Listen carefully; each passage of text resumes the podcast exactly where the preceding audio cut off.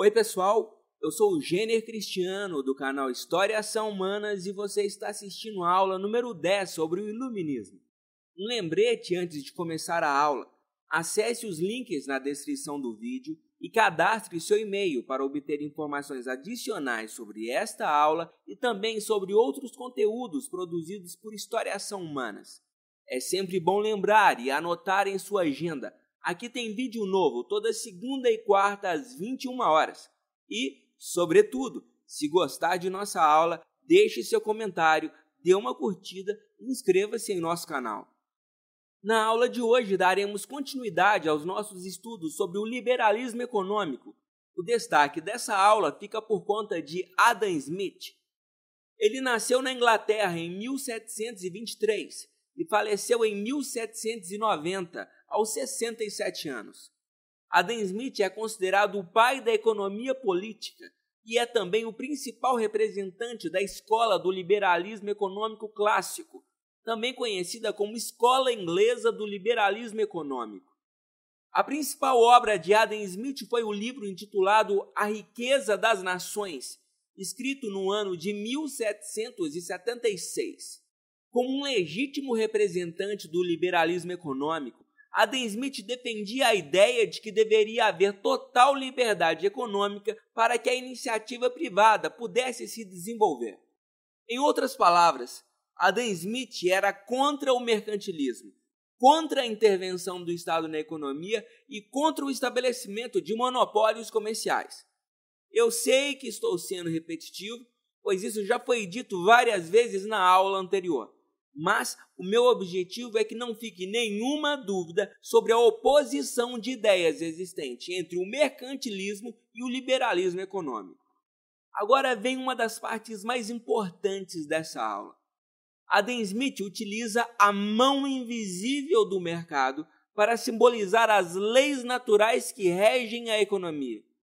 A mão invisível é uma alegoria, uma metáfora criada para dizer que a economia em todo o mundo é organizada a partir de leis naturais e que não é necessária nenhuma intervenção do Estado para corrigi-la e equilibrá-la. A economia é autorregulada pelas suas próprias leis naturais. Um exemplo dessas tais leis naturais da economia é a lei da oferta e da procura.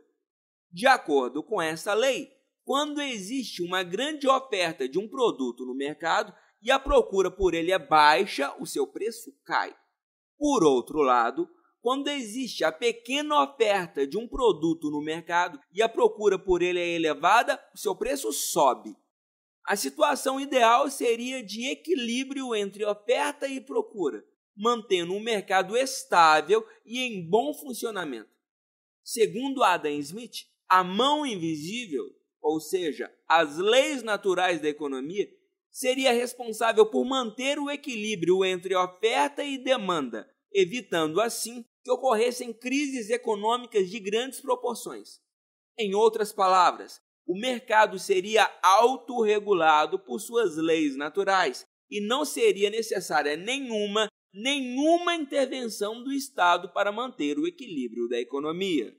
Ainda de acordo com Adam Smith, a livre concorrência entre os agentes econômicos teria a função de regular o mercado, provocando a queda dos preços e inovações técnicas necessárias para melhorar a qualidade dos produtos.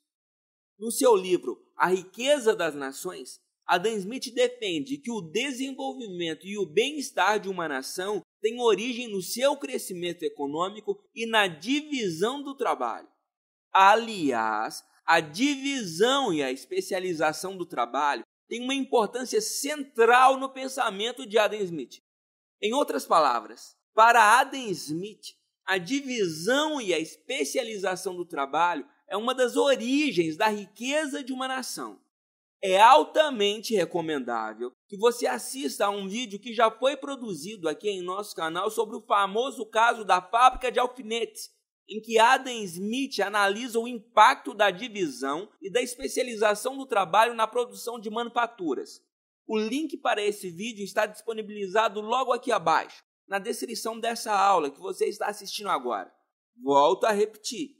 A divisão e a especialização do trabalho são fundamentais para compreender o pensamento liberal de Adam Smith, pois são consideradas fontes fundamentais para a riqueza das nações a partir da produção de manufaturas. Então, acesse o link e assista essa aula agora. Um forte abraço e até o nosso próximo vídeo sobre o iluminismo.